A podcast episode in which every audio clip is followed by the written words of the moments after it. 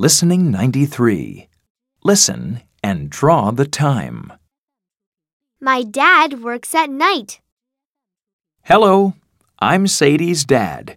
I'm a pilot. I fly big planes. I work at night. 1. I get up at 10 o'clock at night. 2.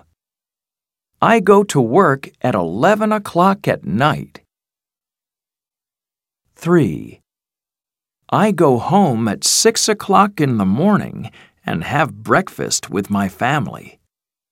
4. I have lunch with Sadie's grandma at 12 o'clock.